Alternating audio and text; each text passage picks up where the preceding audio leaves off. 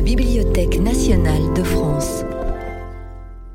Dans le cadre du cycle des cours méthodiques et populaires de philosophie, Pierre Manant se penche sur le déclin de la légitimité démocratique. Merci beaucoup, bonjour.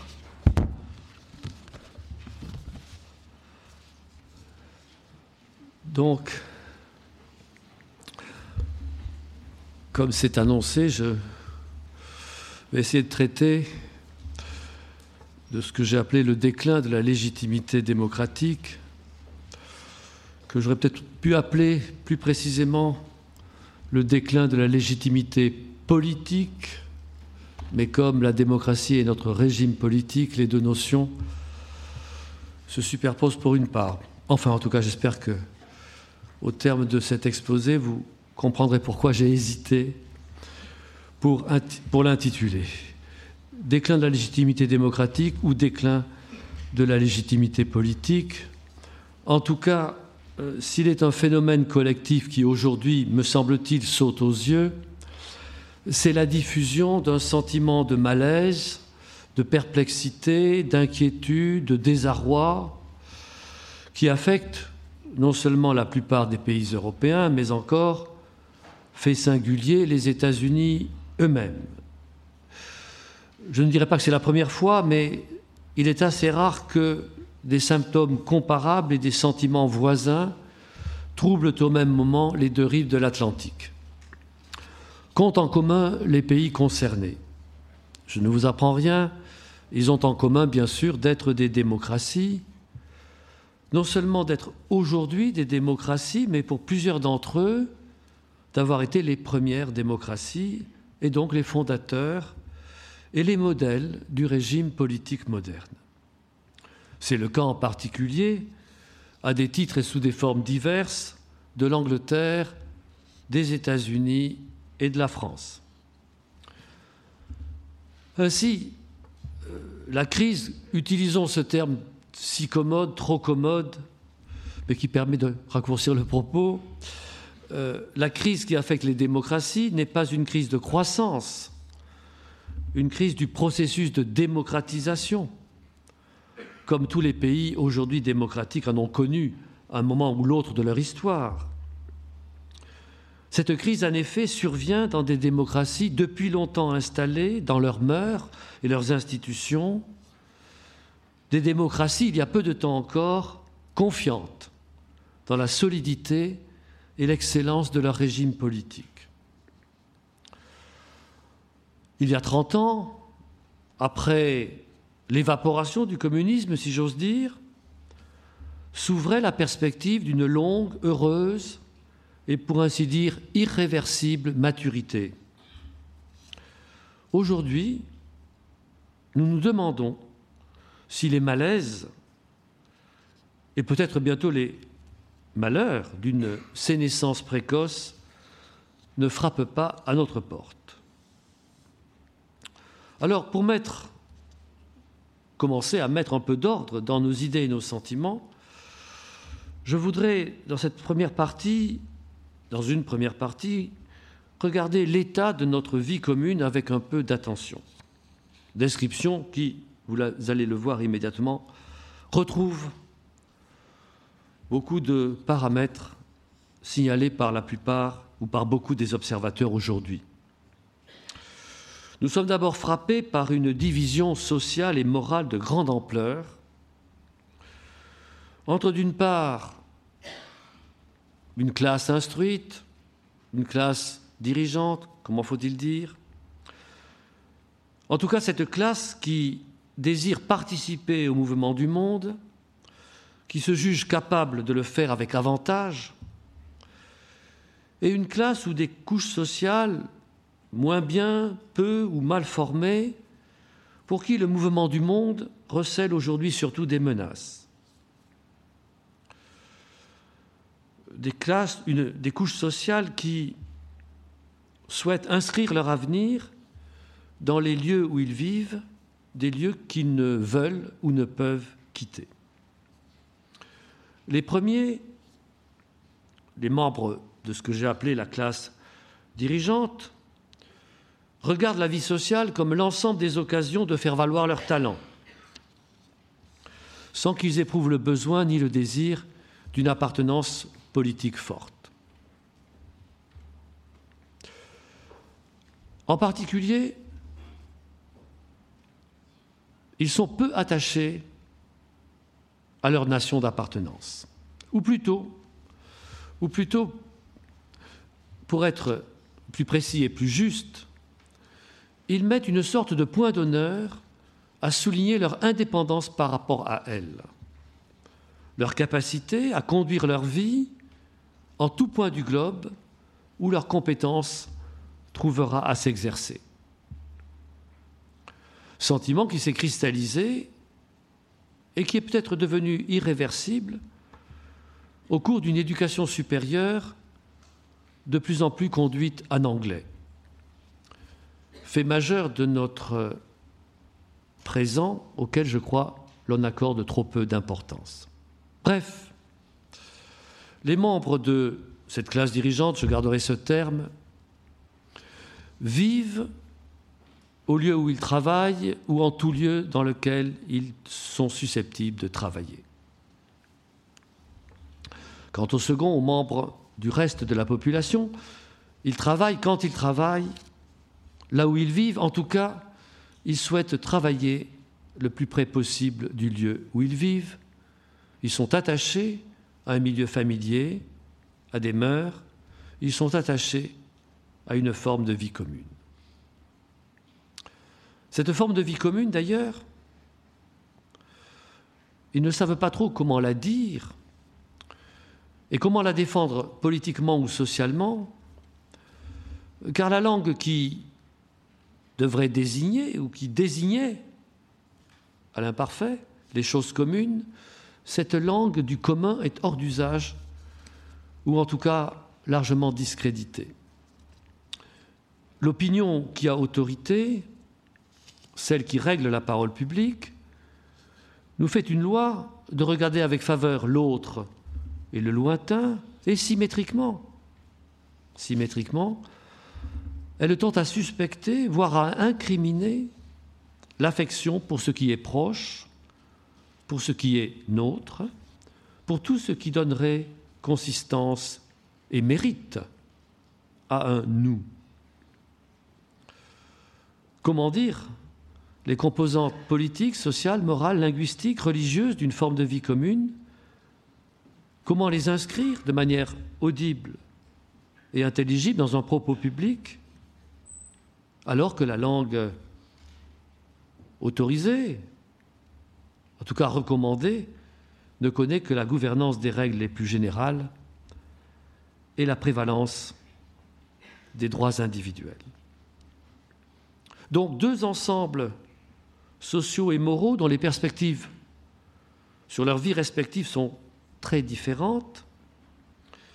Et il n'est pas étonnant que ces deux ensembles sociaux et moraux, ces deux grands groupes, ont les plus grandes peines à communiquer. Ou plutôt, euh, ils ont perdu la capacité et le désir de communiquer. S'ils ne communiquent pas, c'est qu'ils n'ont rien à se dire, ou presque, depuis que le sentiment d'une chose commune à partager s'est effacé des deux côtés. Et l'observateur, les observateurs se voient aujourd'hui, chaque jour en témoigne en quelque sorte, de recourir à un langage que l'on croyait oublié, lorsque ces observateurs constatent qu'il n'y a plus guère parmi nous d'autres consciences communes que la conscience de classe. Sans projet collectif partagé, sans projet collectif partageable, la classe dirigeante éprouve pour le peuple un mépris tranquille en même temps qu'implacable, tandis que le peuple, gardons ces termes dont j'admets le vague, mais ce vague ici est nécessaire, tandis que le peuple semble s'enfermer de plus en plus dans un ressentiment qui tente à ressembler à de la haine. Je résume ici des dispositions de classe qui ne relèvent pas du jugement moral. Elles sont compatibles avec les plus excellentes vertus individuelles dans les membres des deux classes. Mais elles signalent une défaillance collective dont l'origine et le sens sont directement politiques.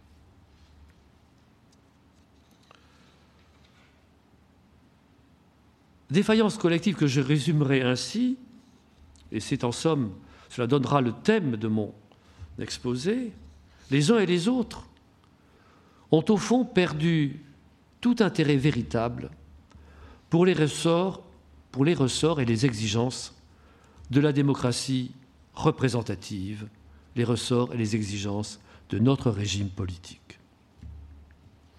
La classe dirigeante, classe transnationale, qui se pense, qui se sent, qui se veut peut-être, parfois peut-être qui se prétend seulement, mais classe transnationale, est pour l'essentiel satisfaite de la manière dont les règles sont aujourd'hui conçues et administrées. En tout cas, de la manière dont les institutions et juridictions françaises, européennes, internationales déterminent les règles. Les règles de la vie commune. Et donc, elle s'épargne tout effort un peu sérieux pour redonner vie à notre régime de gouvernement représentatif, effort qui exigerait, qui exigerait d'elle qu'elle fasse place à un peuple qui lui semble, à cette classe dirigeante, privé de raison et principal mu par des passions tristes, comme l'a dit il n'y a pas si longtemps notre président. Quant au peuple, ou je dirais à cette partie du peuple qui s'exprime en termes, comme l'on dit, populistes, on ne saurait dire non plus qu'elle cherche si énergiquement, ou si sérieusement, ou si sincèrement, une représentation politique sérieuse de ses voeux. Je l'ai suggéré, elle est d'autant moins capable de faire valoir de manière convaincante ses inquiétudes ou ses angoisses sur le sort commun que le souci du commun, de la chose commune, de notre chose commune, c'est-à-dire d'abord de notre nation ou des nations en général, a été largement frappé d'interdit au motif qu'il n'y a de souci légitime que de l'homme en général. En tout cas, la classe dirigeante trouve parfaitement légitime que l'on ne tienne aucun compte des résultats de référendums organisé pourtant dans des conditions de légalité impeccables. Elle reprend de plus en plus volontiers les attendus de l'argumentaire censitaire. On l'a vu encore tout récemment au moment du vote du référendum sur le Brexit, de l'argumentaire censitaire qui reprend, qui réserve, pardon, qui réserve en somme le droit d'opiner à ce que le philosophe anglais John Locke à la fin du XVIIe siècle, appelait déjà les industrieux et les rationnels, qu'il opposait déjà au quarrelsome and contentious, c'est-à-dire ceux qui disputent, discutent et en quelque sorte se querellent et cherchent noises.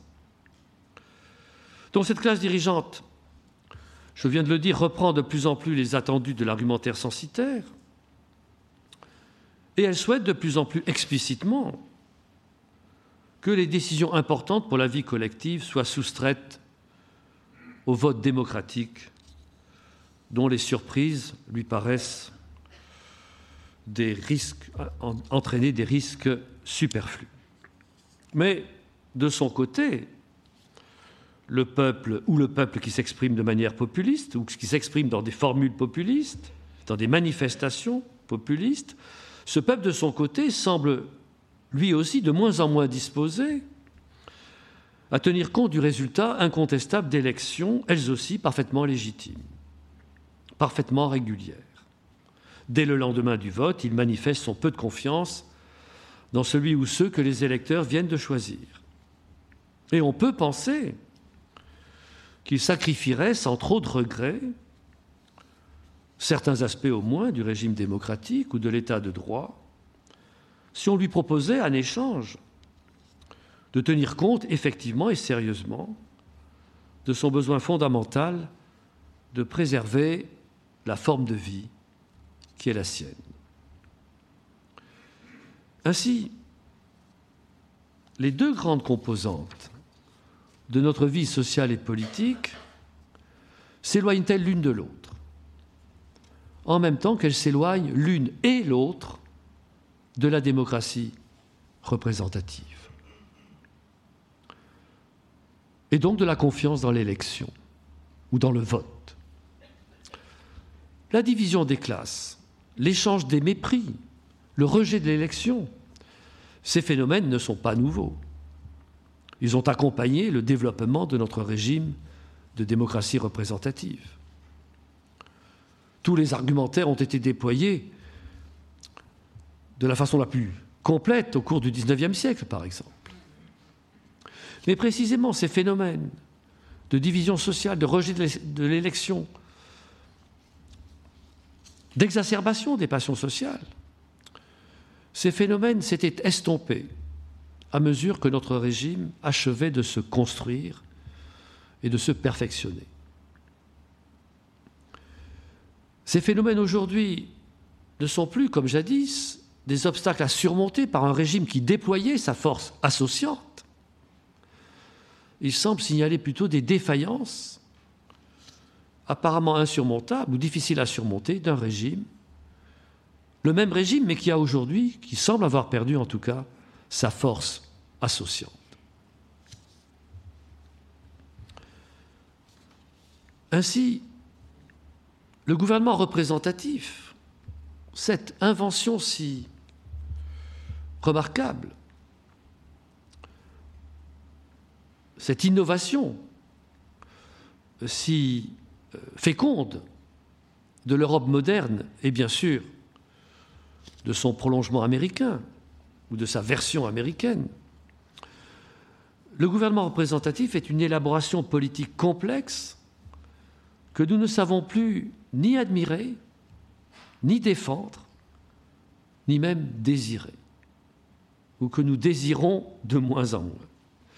Je rappelle néanmoins brièvement le cahier des charges que ce régime a su remplir. L'ampleur du travail accompli sous ce régime ou au long de l'arc historique qui a culminé dans ce régime. Surmonter les divisions religieuses par la force et la légitimité supérieure de l'État souverain. Faire de tous, fidèles de différentes religions ou confessions religieuses, habitants de différentes régions, membres de groupes sociaux hétérogènes et inégaux, Bref, faire de tous des citoyens égaux, membres de la même nation, enfin les faire entrer tous, ou presque tous, dans une éducation commune, quoique diversifiée, une éducation commune instituée et voulue par une république représentative qui réclamait de son côté loyauté et adhésion des citoyens. Tels furent dans notre pays comme dans les autres pays européens, mais spécialement dans notre pays, les tâches et finalités du gouvernement représentatif. Tâches et finalités que je voudrais résumer ainsi. Il s'agit pour les citoyens de participer, dans la liberté et l'égalité, à la construction d'une chose commune qui a autorité pour donner forme à la vie des citoyens, par l'intermédiaire en particulier d'une éducation publique, commune.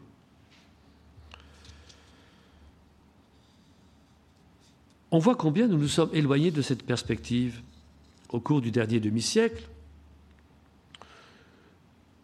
Éloignement qui est signalé par la fortune de la formule les valeurs de la République, formule qui s'est substituée dans notre langage commun à la République elle-même je veux dire l'institution politique appelée République, c'est-à-dire le gouvernement représentatif de la République française. Je l'ai déjà relevé, la seule perspective d'action qui reste légitime à nos yeux, bien sûr, quand j'emploie l'indicatif, il s'agit toujours d'une tendance, Mais enfin, la seule perspective d'action qui reste légitime à nos yeux, c'est celle qui vise l'administration des hommes en général. Les règles qui ordonnent notre vie collective ne sont légitimes à nos yeux que si elles s'adressent aux hommes en général. Dès lors, comment dire, les subdivisions ou les circonscriptions de l'humanité, les familles, les nations, les églises, les institutions, l'université par exemple, toutes ces associations qui visent une finalité commune, une opération commune, si j'ose dire, eh bien précisément, elles perdent à nos yeux leur sens actif. Euh, elles ne sont plus des cadres ou des objets déterminants de notre action dans lesquels notre action devrait s'inscrire. Des cadres de notre action qui auraient autorité sur nous. Ces circonscriptions d'humanité, famille, nation, institutions, euh, nous ne les admettons encore, quand nous les admettons encore, que comme des motifs d'affection, des thèmes sentimentaux. En aucun cas, ou en tout cas très rarement, comme l'objet d'une loyauté exclusive et d'un engagement spirituel, ou comme le porteur d'une autorité à laquelle nous devons adhésion, et éventuellement même obéissance. Dès lors, c'est paradoxalement l'idée même que nous nous faisons des valeurs de la République qui tendent à se ramener à celles des droits individuels en général, qui délégitime d'emblée tout projet que nous pourrions former de redonner force et vie au ressort de la République représentative. On a parfois le sentiment que le long, l'immense effort que l'Europe a accompli pour produire ce chef-d'œuvre politique qu'est le gouvernement représentatif, cet effort, nous l'avons fait. Dans la dernière période, nous l'avons d'une certaine façon laissé se défaire. Et aujourd'hui, nous, ne sommes pas sûrs d'avoir le courage, ni d'ailleurs le goût de le refaire ou de le reprendre. Il réclamerait de nous, peut-être, il me semble que c'est le sentiment qui nous entrave. Il réclamerait de nous un enthousiasme ou une naïveté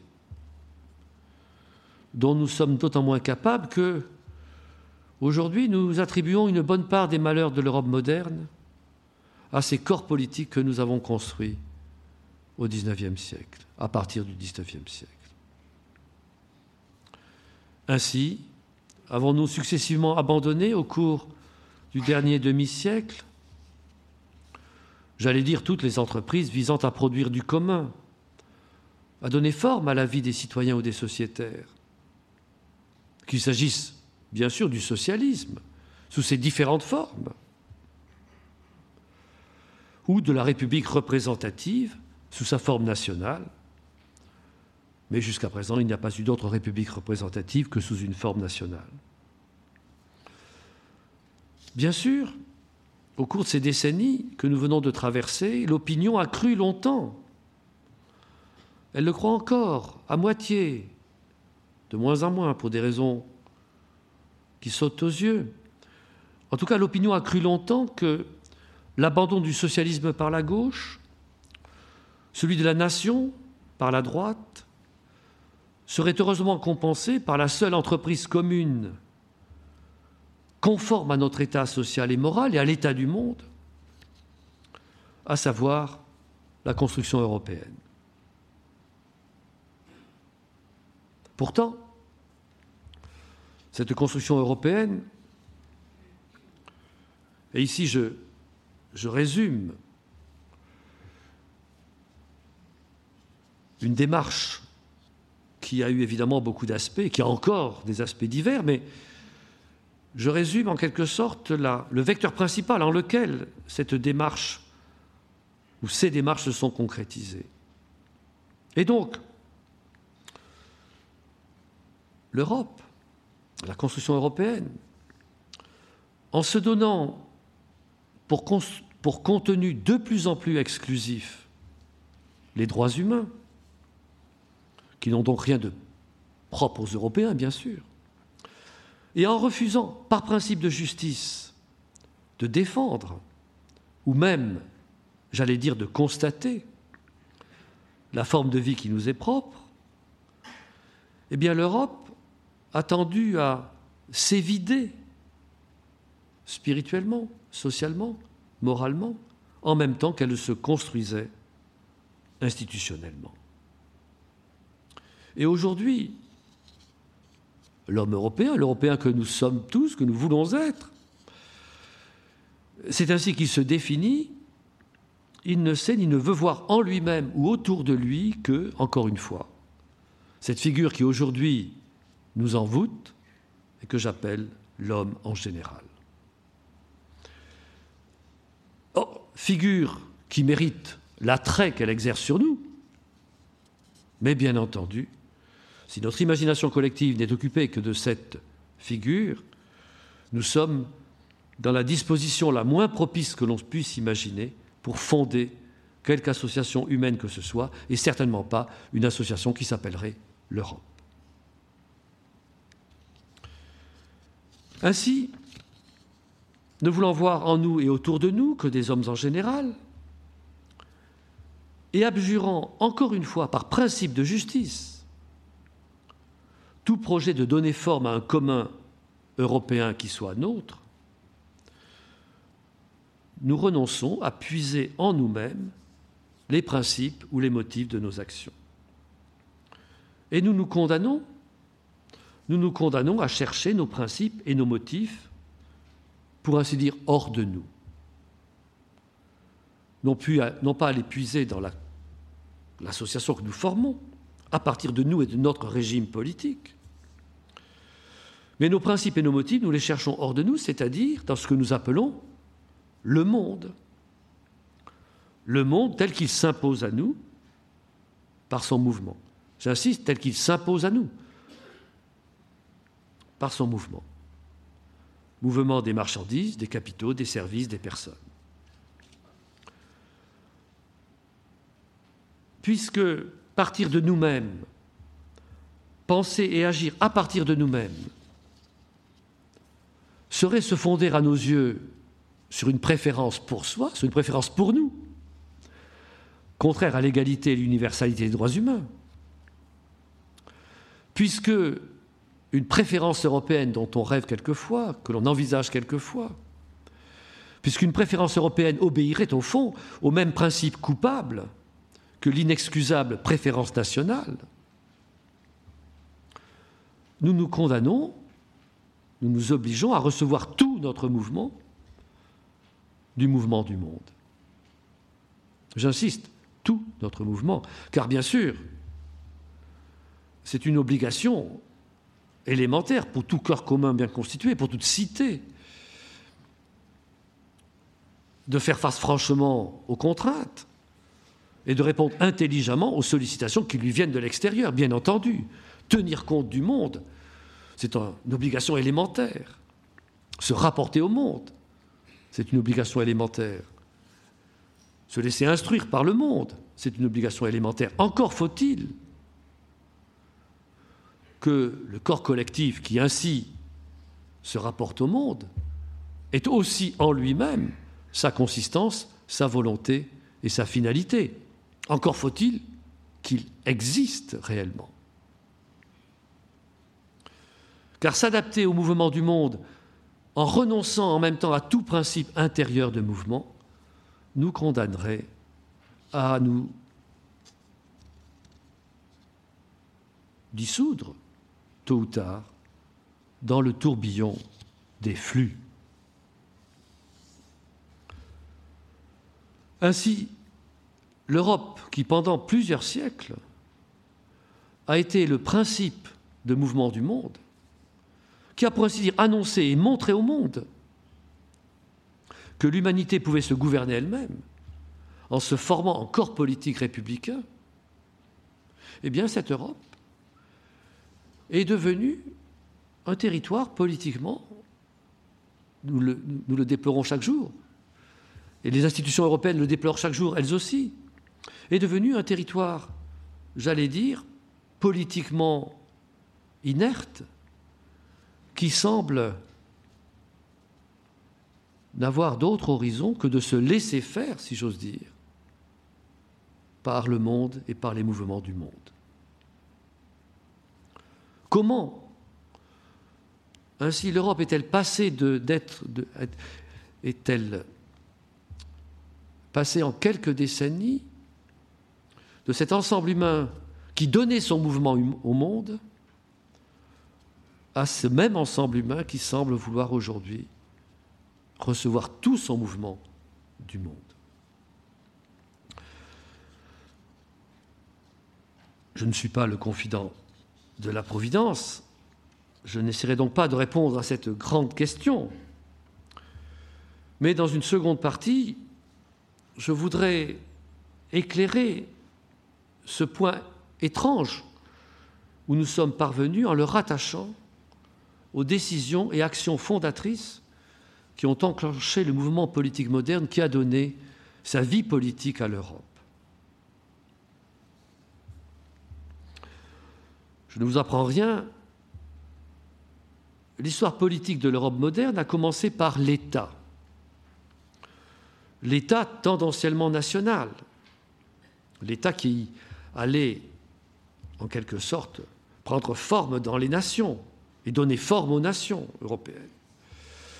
Et cette histoire politique de l'Europe moderne qui a commencé par l'État, elle est en train de s'achever, enfin de s'achever provisoirement. En tout cas, elle s'est installée, cette histoire, dans un État tendanciellement ou même explicitement post-national. Celui qui est concrétisé par les institutions européennes, mais aussi par toutes les institutions et juridictions sub, trans et internationales. Et entre ces deux bornes, l'État constructeur de la nation, d'une certaine façon, et l'État post-national, entre ces deux bornes s'est développé un régime très original, je l'ai déjà souligné, ce gouvernement représentatif, dont la stabilité et la vigueur furent inséparables de la montée en puissance au long du XIXe siècle et de la première moitié du XXe d'un phénomène social et politique qui n'a pas trouvé de nom, même si on l'enveloppe ordinairement dans la vaste et confortable couverture, si j'ose dire, de la démocratie. Ce phénomène politique que j'appellerais, l'intitulé, la dénomination euh, est improvisée, si j'ose dire, mais elle me paraît parlante, ce phénomène que j'appellerais le peuple politique. Donc les trois grands ressorts constituants, si je peux m'exprimer ainsi, de l'histoire politique de l'Europe moderne, me semblent être l'État, le gouvernement représentatif, le peuple politique, et je voudrais dans cette seconde partie considérer la relation dynamique que ces trois facteurs ont nouée entre eux très schématiquement, bien sûr. Alors l'État naquit, puis grandit en Europe, sous l'enveloppe protectrice, si j'ose dire, d'une réalité politique familière, ordinaire, que seul le mot anglais ruler, R-U-L-E-R, désigne avec la généralité suffisante, celui qui, gouverne, et qui, dans le contexte historique qui nous intéresse, se concrétisa, se gouvernant, dans la figure du roi chrétien. L'État a commencé parmi nous sous la figure du roi chrétien. Et, vous le savez, si on lit les histoires, nos histoires, on, politique, juridique, intellectuelle, on voit à quel point on tâtonna durant des siècles pour préciser en termes juridiques et politiques les caractères de ce pouvoir, sans parvenir à déterminer, par exemple, s'il existait une constitution française digne du nom au XVIIe, au XVIIIe siècle.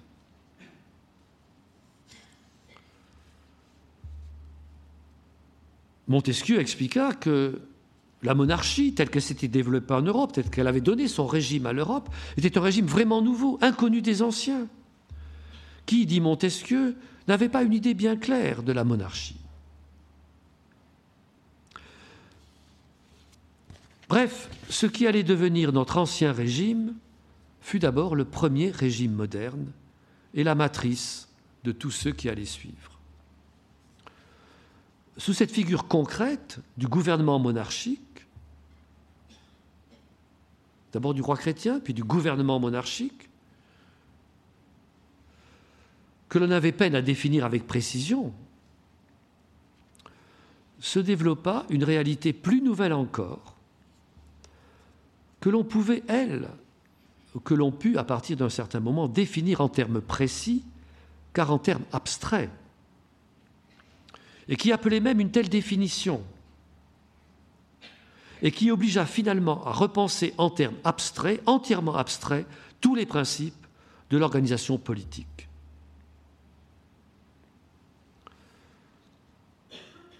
Que s'est-il passé? Eh bien, à l'enseigne du roi chrétien,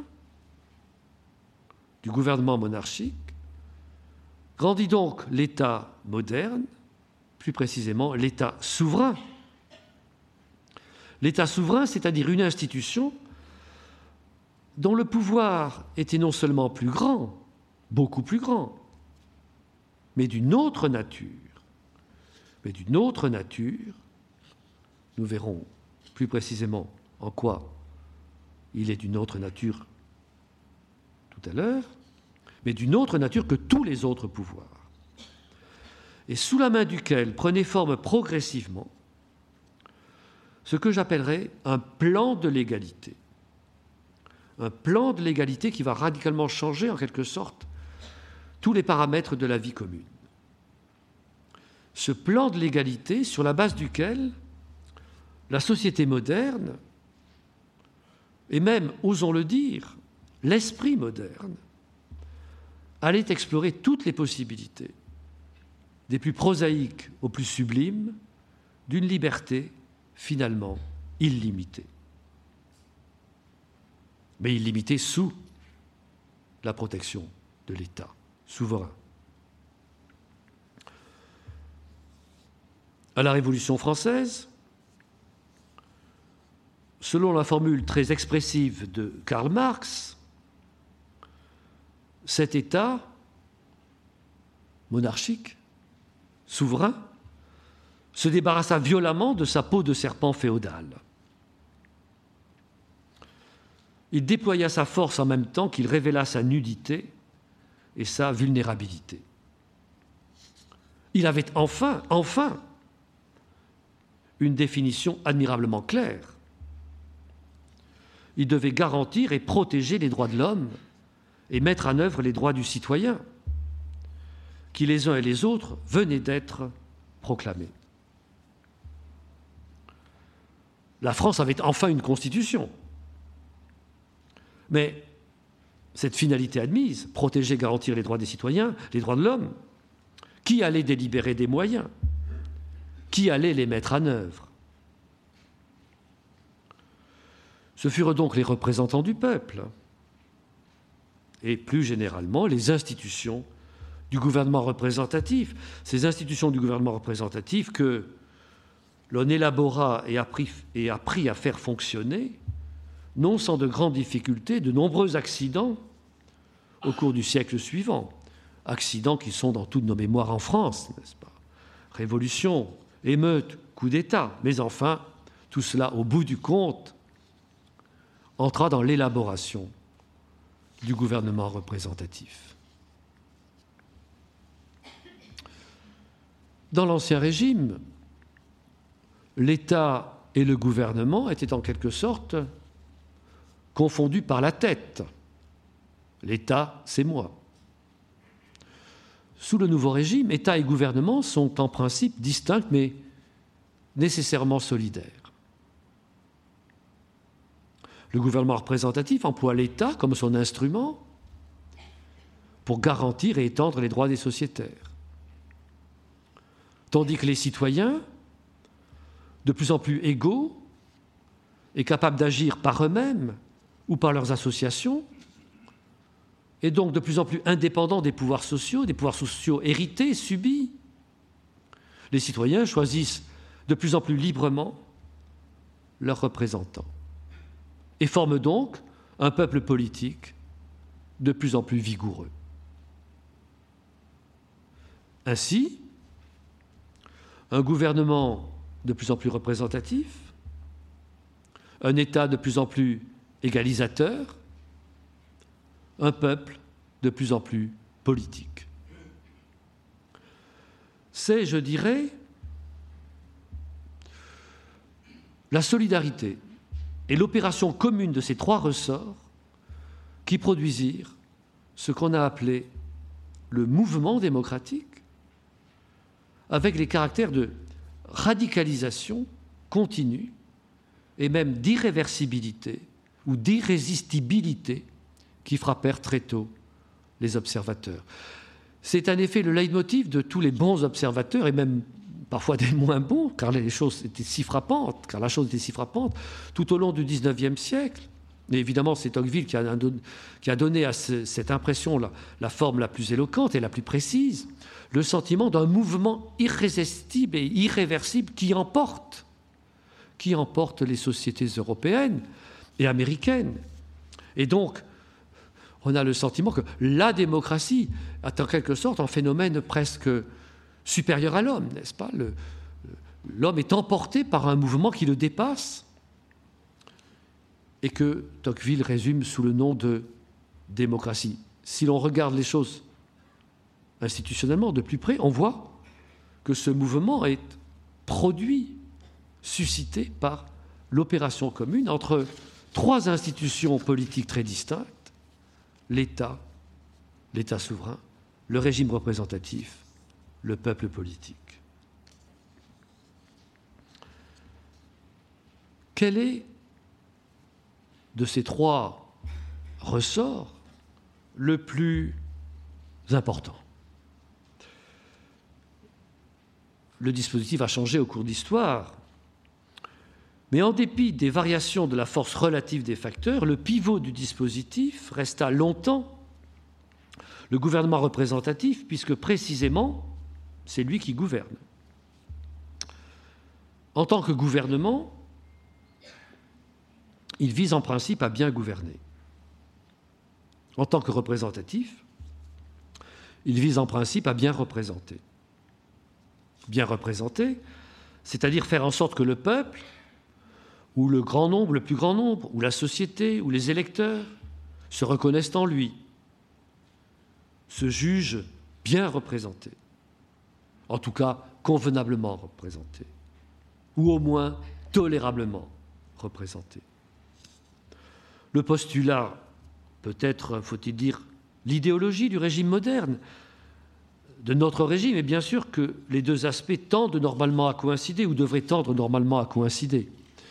Que le gouvernement gouverne bien parce qu'il représente bien, en même temps qu'il représente bien parce qu'il gouverne bien.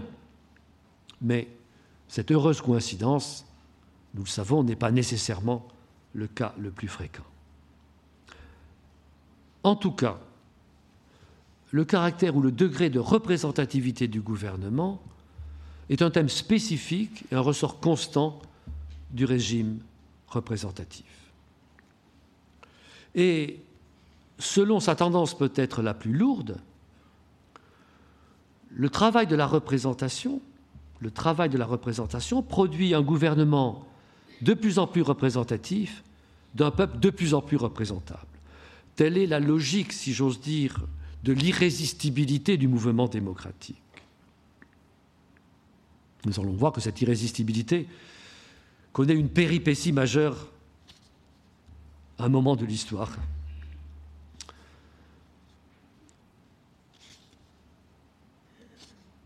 Un gouvernement de plus en plus représentatif d'un peuple de plus en plus représentable. Alors un peuple de plus en plus représentable, je l'ai signalé à l'instant, c'est un peuple de plus en plus émancipé des pouvoirs sociaux, des pouvoirs non représentatifs. C'est un peuple qui veut que tous les pouvoirs découlent de son vote, d'une façon ou d'une autre, en tout cas de son consentement. Un gouvernement de plus représentatif, de plus en plus représentatif, c'est un gouvernement qui tente à se regarder comme le peuple le regarde lui-même, c'est-à-dire comme au service exclusif des droits et besoins du peuple tels que le peuple les conçoit. Le gouvernement alors tente à se confondre de plus en plus avec l'État, l'État comme gardien et facteur, si j'ose dire, de l'égalité des sociétaires. Le gouvernement représentatif tente alors à réduire de plus en plus son action à la mise en action de l'État qui prend la forme de plus en plus de l'État-providence.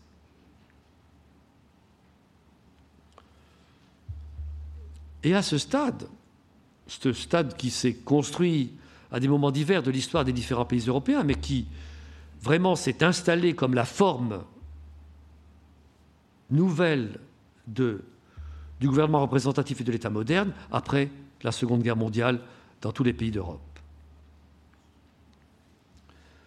Et à ce stade de l'État-providence, gouverner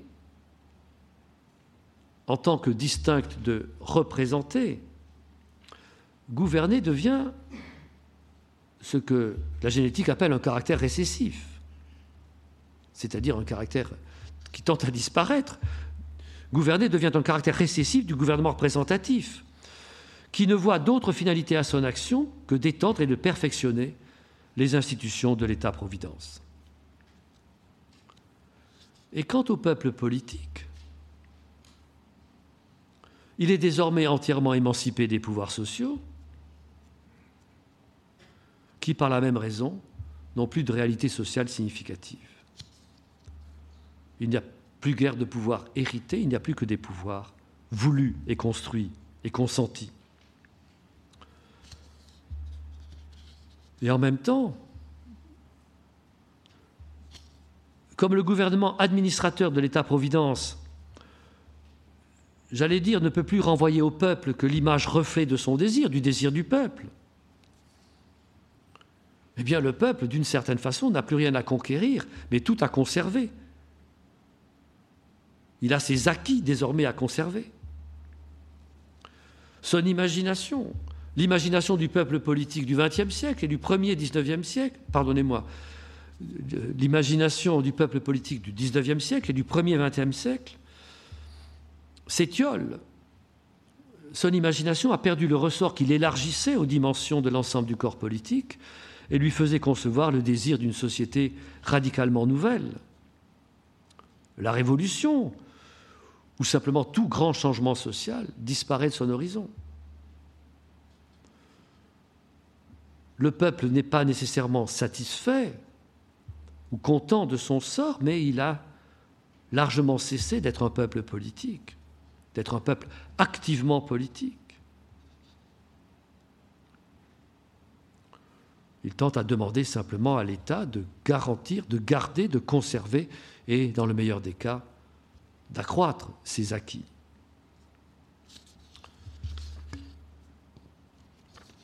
L'État-providence ne constitue pas la dernière forme dans le développement du dispositif politique moderne. C'est un facteur de dépolitisation. Il dépolitise le peuple politique.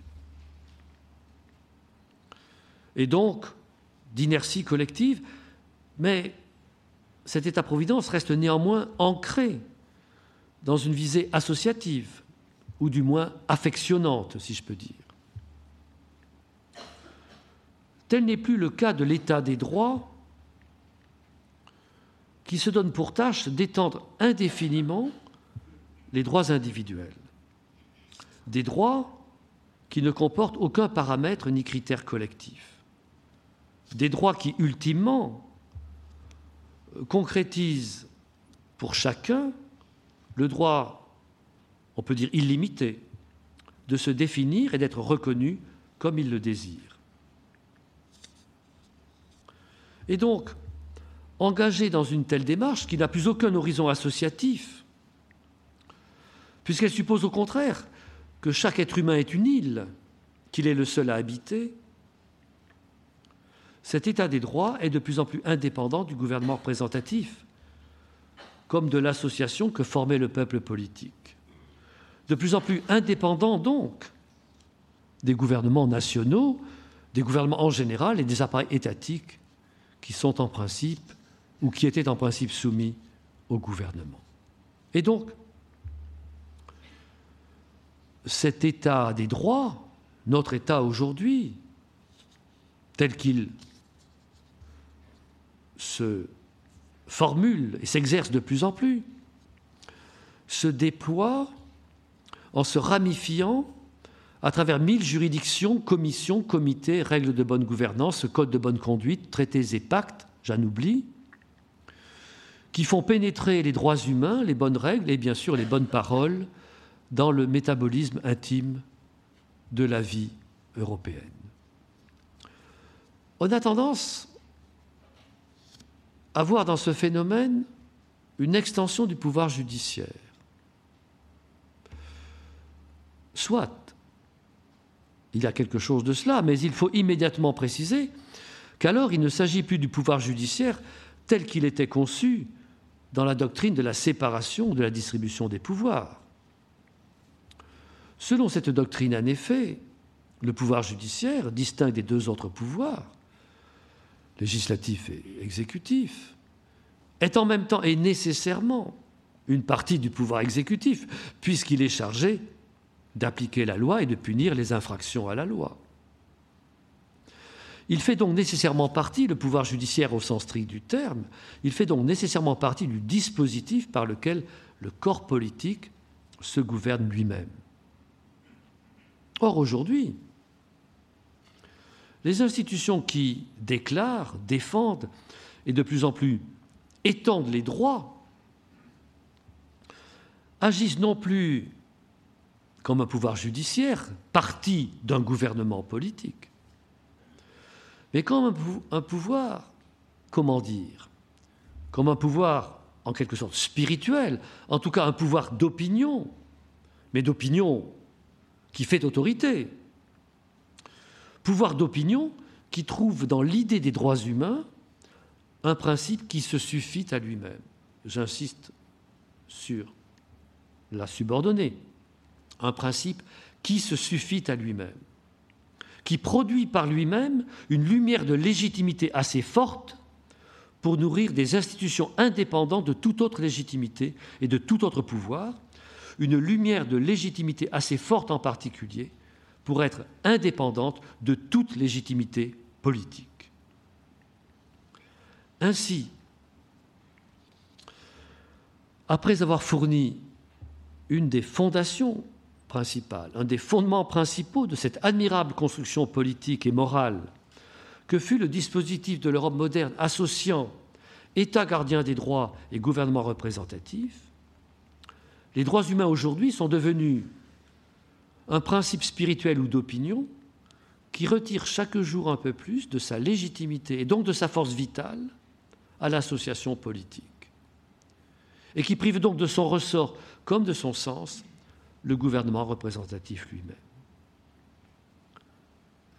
Ainsi, l'état des droits, ou l'état protecteur des droits, a pu être successivement principe de déconstruction, pardonnez-moi, principe de construction, et, aujourd'hui principe de déconstruction du dispositif politique moderne.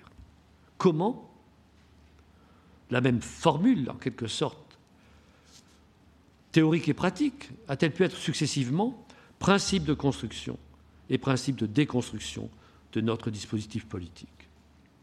C'est qu'il comportait sans doute une ambivalence initiale, peut-être une faille originelle qu'il nous reste à considérer. Ce sera ma dernière partie et ma conclusion. L'État moderne introduit une modification décisive dans ce que j'aime appeler notre métabolisme politique et social, parce qu'il modifie le rapport entre l'action et la parole. Dans un, dans un ordre politique quel qu'il soit, il y a toujours un agent concret, le roi, l'empereur, le Sénat, l'Assemblée du peuple, un agent concret dont la parole, dont la parole est habilitée à décider l'action qui concerne l'ensemble des citoyens ou alors des sujets. Il faut toujours qu'à un moment ou à un autre, d'une façon ou d'une autre, action et parole soient jointes ou liées. Ce lien entre l'action et la parole, c'est lui qui fait le beau risque de la vie politique. La parole donne la raison d'agir qui enclenche l'action et celle-ci, là est le risque, est irréversible. Dans la période qui précéda l'élévation de l'État moderne, l'Europe, nous le savons bien, retentissait de paroles nombreuses et exigeantes, impérieuses et pressantes, toutes ou presque, réclamant pour elle-même l'autorité la plus grande. XVe, au XVIe, début du XVIIe siècle. Paroles païennes ou chrétiennes, les unes invoquant les grands exemples grecs ou romains, les autres mettant en avant les grands exemples juifs, ou les commandements et recommandations du Christ. Paroles opposées qui déclaraient obligatoires, en principe obligatoires, des actions incompatibles entre elles. Paroles qui donc conduisaient irrésistiblement dans beaucoup de pays européens, conduisirent irrésistiblement dans beaucoup de pays européens à des guerres intestines particulièrement cruelles, ces guerres plus que civiles dont parlait Montaigne, qui avaient traversé ce que nous appelons nos guerres de religion. On fit alors une expérience décisive. On fit l'expérience qu'il était impossible de rétablir la paix si l'on restait sur ce plan ou dans cet élément où les actions découlent directement des raisons que porte la parole publique. On ne pouvait pas rétablir la paix si l'on restait sur ce plan ou dans cet élément essentiel aux politiques, où les actions découlent directement des raisons que porte la parole publique. Il fallait donc rompre radicalement avec ce plan ou cet élément. Comment? On ne le devinerait jamais si on ne l'avait pas fait. Mais comment eut-on l'idée d'une démarche aussi peu naturelle, aussi artificielle et forcée? En tout cas, on conçut, puis on construisit, au-dessus de ce plan ou de cet élément où les hommes joignent directement l'action à la parole, un lieu qualitativement, radicalement, essentiellement séparé. Un lieu essentiellement séparé, c'est-à-dire un lieu abstrait. Le philosophe Thomas Hobbes, au milieu du XVIIe siècle, nous donna la formule du grand œuvre dont il fut l'architecte le plus lucide. Dans sa dédicace, dans la dédicace du Léviathan, de son grand livre, il a cette phrase, je me borne à cette citation, Je ne parle pas des hommes, mais dans l'abstrait du siège du pouvoir. Tout va découler. Tout va découler de cette séparation de l'État, de cette séparation par abstraction. L'État, il faut faire bien attention à cela. Tout n'est pas abstrait au même titre. L'État n'est pas le nom abstrait de l'empereur, du roi, du gouvernant, du titulaire du pouvoir en général. Il n'est pas simplement un nom abstrait. L'État moderne est réellement, si j'ose dire, une abstraction. La preuve qu'il est une abstraction réelle, une abstraction existante, c'est que il n'a pas d'opinion. Il n'a pas d'opinion. Les sociétaires ont tous des opinions auxquelles ils tiennent. C'est pour ces opinions, au moins celles auxquelles ils tiennent le plus, qui se font si souvent la guerre, qui se firent si souvent la guerre. L'État moderne n'a pas d'opinion, comme on le dira plus tard, il est neutre et agnostique. Neutre et agnostique. C'est une condition fort étrange, puisque tout ce qui est humain, individu ou institution, ne peut agir sans disposer d'une raison de son action, une raison susceptible d'être formulée par une parole. Comment agir de façon neutre? Il semble donc impossible pour une institution humaine de s'abstraire ainsi de la condition première de l'action humaine. De fait, cela se révéla fort difficile, presque impossible, à l'État moderne lui-même, qui progressa lentement et laborieusement vers l'abstraction, non sans connaître de lourdes rechutes et des perplexités jamais surmontées. À l'époque que j'évoque, la question urgente étant alors, certes, étant alors celle de la juste interprétation de la proposition chrétienne, le premier État moderne fut l'État confessionnel. L'État qui choisit souverainement de donner une sanction d'État à telle version du christianisme, comme le fit l'Angleterre, avec précisément l'anglicanisme, mais comme toutes les nations européennes tendirent à le faire ensuite, d'une façon ou d'une autre. Car on n'imaginait pas encore qu'il fût possible de vivre sans attache à une opinion religieuse qui fasse autorité. Et c'est au terme d'un processus s'étendant sur deux ou trois siècles qu'on aboutit donc à l'état neutre et agnostique que nous, Français, appelons l'état laïque.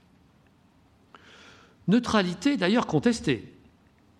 Contestée non seulement par certains chrétiens, catholiques en particulier, qui voyaient dans l'agnosticisme déclaré une tromperie cachant un athéisme d'État, mais aussi, à leur manière, neutralité contestée par certains laïcs ou doctrinaires du progrès, qui voyaient dans la laïcité le fondement nullement neutre, nullement neutre d'une société, mais le fondement positif d'une société enfin rationnelle. Tant il est difficile de concevoir ou d'accepter une institution humaine qui soit réellement sans opinion. Et voyez la difficulté que nous avons aujourd'hui devant certaines difficultés, devant certains enjeux ou défis à, définir exactement, rigoureusement, en quoi consiste notre laïcité. Laissons cela. Dans certains contextes de notre histoire, la perspective de voir le sommet de l'ordre humain, le sommet souverain de l'ordre humain se vider de toute opinion sur le monde humain, suscita un tel trouble, un tel vertige, que l'on entreprit, tout au contraire, de doter l'État d'un système d'opinion qui serait obligatoire pour l'ensemble de la société, qui réglerait les paroles comme les actions, qui rattacherait toute action sociale à une parole de l'État. Ce fut le moment des totalitarismes, lorsque des partis d'un type nouveau, comme il s'intitulait, s'efforcèrent de transformer l'État neutre et agnostique en son contraire exact, c'est-à-dire d'en faire un État partisan et idéologique, et qui se glorifiait de l'être. Il ne faut pas perdre de vue cependant que État confessionnel, État neutre ou laïque, État totalitaire, aussi différents qu'ils soient l'un de l'autre, et il ne s'agit pas ici de, de dire que ces différences sont secondaires. En tout cas, ces trois formes de l'État sont des variations sur un même thème. Et celui qui donne le là, et par rapport auquel tout le reste est orienté et trouve son sens, c'est l'État neutre et agnostique, l'État laïque. C'est lui qui porte à son terme le travail de l'abstraction, et c'est lui qui l'a finalement emporté en Europe. Alors, comment l'État sans opinion a-t-il pu finir par régner sur un monde humain qui vit des opinions et par elles? Comment articuler l'État abstrait et sans opinion et la société concrète animée par toutes les opinions et toutes les paroles imaginables. Notre régime donne la réponse, l'État neutre appelle le gouvernement représentatif, tandis que la neutralité de l'État garantit l'égalité des sociétaires, en empêchant qu'aucune opinion n'acquiert un pouvoir de commandement dans la société, État laïque, le gouvernement représentatif, de son côté, va chercher dans cette même société ses moyens de gouvernement, comme, disait Guizot, et donc les opinions sociales dont il a besoin pour guider son action. Et c'est cette articulation entre l'État neutre et le gouvernement représentatif qui donna la formule classique et victorieuse du dispositif politique moderne dont nous examinons le destin. Sans prétendre enfermer dans une formule, une histoire sociale et morale complexe, ô combien complexe, je résumerai le drame au sens technique du terme, en quelque sorte. Le drame, la, la péripétie décisive de notre régime, de la façon suivante. Parmi nous, l'État neutre l'a emporté sur le gouvernement représentatif, car il a de plus en plus neutralisé la société en soumettant les opinions et les institutions de la société au régime d'abstraction qui le définit, lui, l'État neutre. En pratique, en pratique, en soumettant toutes les composantes de celle-ci, toutes les institutions composantes de la société, à la figure abstraite par excellence, l'individu titulaire de droit, qui est à la fois le produit et le producteur de l'État protecteur des droits. Et si l'État qui égalise a pu ainsi l'emporter sur le gouvernement qui gouverne, c'est qu'il a été prodigieusement renforcé par le gouvernement représentatif lui-même, qui voulait inévitablement satisfaire les revendications du peuple politique. J'ai déjà évoqué le moment charnière où le peuple politique obtient du gouvernement qui le représente qu'il se donne pour tâche principale de garantir les droits sociaux du peuple. Cette victoire du peuple politique annonce et prépare la dépolitisation du peuple lui-même, en même temps que le rétrécissement des enjeux de la représentation. À partir de ce moment, en effet, l'État garant et protecteur des droits l'emporte décisivement sur le gouvernement représentatif. Il n'y a plus d'autre grand aguindoum, d'autre grande chose à faire pour le gouvernement que l'extension des droits. La justice sociale, au sens le plus large du terme, n'est plus obtenue par un compromis entre les forces sociales et leurs principes respectifs de justice,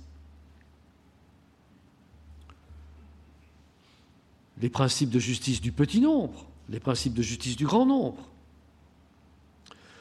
mais par la juxtaposition de droits nouveaux, droits liberté, souvent demandés par le petit nombre, droits créance, souvent demandés par le grand nombre, juxtaposition ou mélange dont l'État est l'instrument indifférent, neutre.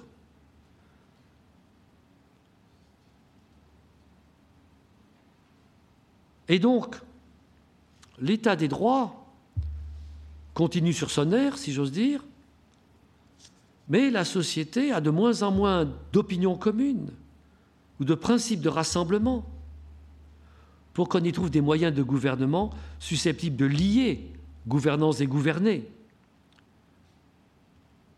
Et nous voyons aujourd'hui à quel point ce manque de liant entre ceux qui gouvernent et ceux qui sont gouvernés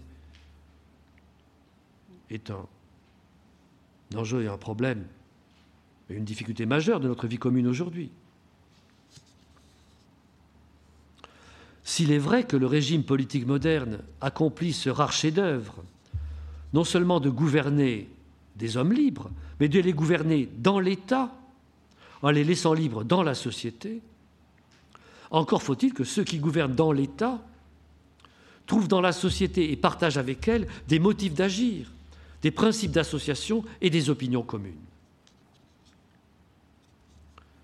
En concentrant l'action publique sur l'extension indéfinie des droits individuels, on a progressivement vidé la société de ses ressources et de ses ressorts communs. Je crois qu'on peut le dire, c'est une proposition qui peut paraître exorbitante, mais en Europe, jamais les sociétés n'avaient été gouvernées par un principe aussi exclusif que nous le sommes aujourd'hui par le principe des droits humains. Je voudrais conclure mon propos, brève conclusion, en soulignant la troublante radicalité du mouvement qui nous emporte, alors même que nous avons le sentiment d'être enfermés, en tout cas entravés dans une impuissance dont nous cherchons anxieusement les causes l'État neutre et agnostique, l'État laïque, après avoir vaincu l'État confessionnel, puis l'État totalitaire, Enfin, les dernières tentations totalitaires, comme on le disait dans les années 80. Cet état neutre et agnostique est resté parmi nous seul maître du terrain. Comme s'il n'avait pas été informé de sa victoire, il poursuit néanmoins ou il pourchasse, comme des restes de l'âge religieux ou comme des menaces de rechute totalitaire, toute parole qui aujourd'hui proposerait une action commune ou associante, sans l'avoir au préalable soumise aux critères et à la critique de l'égalité des droits humains. Ainsi, en particulier, je pourrais prendre d'autres exemples, mais celui-ci est particulièrement frappant et aussi décisif.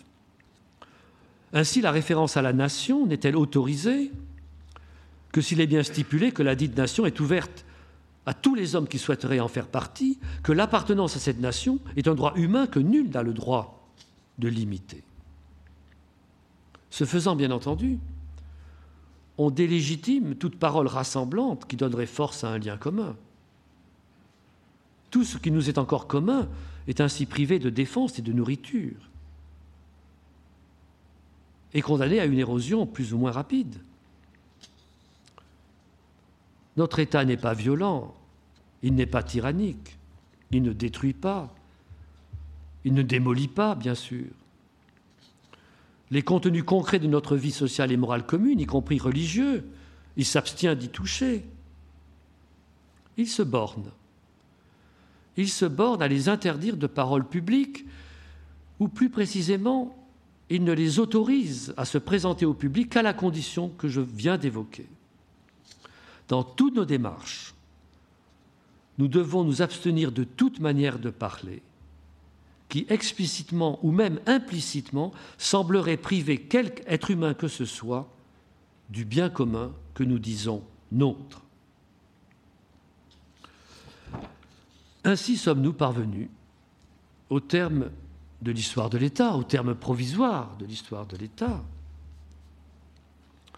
La séparation de l'État et de la société, l'abstraction de l'État, voilà qu'elle a pénétré la société elle-même, qu'elle la pénètre chaque jour davantage. C'est à l'intérieur de la société elle-même, c'est dans la vie de chaque sociétaire que doit désormais apparaître la distance entre l'homme concret et l'homme en général. Chacun de nous doit montrer, en tout cas laisser deviner, à l'égard des opinions qu'il semble encore nourrir, des biens communs qu'il semble encore chérir, il doit montrer la même indifférence supérieure que l'État souverain montrait à l'égard des opinions et affections sociales. Et donc, vous le voyez, ce n'est donc pas seulement la légitimité du gouvernement représentatif, de la démocratie représentative qui est atteinte, ce n'est pas seulement la légitimité politique en tant que telle, la légitimité du gouvernement du commun, c'est le ressort intime de l'homme agissant lui-même, ce rapport entre l'action et la parole, entre la parole et l'action, c'est le ressort intime de l'homme agissant lui-même qui est relâché et peut-être cassé. Ce diagnostic bien sûr radical, je l'accorde, mais s'il est radical, s'il est à ce point radical, je crains, je crains qu'il ne réponde, qu'il ne réponde encore précisément à la radicalité du mouvement qui nous emporte. Du mouvement qui nous emporte en même temps qui nous paralyse, comme je le disais à l'instant. Je vous remercie.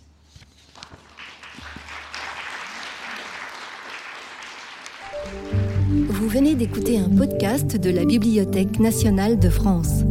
Retrouvez les conférences, rencontres et créations de la BNF sur toutes les plateformes de podcast ainsi que sur le site bnf.fr.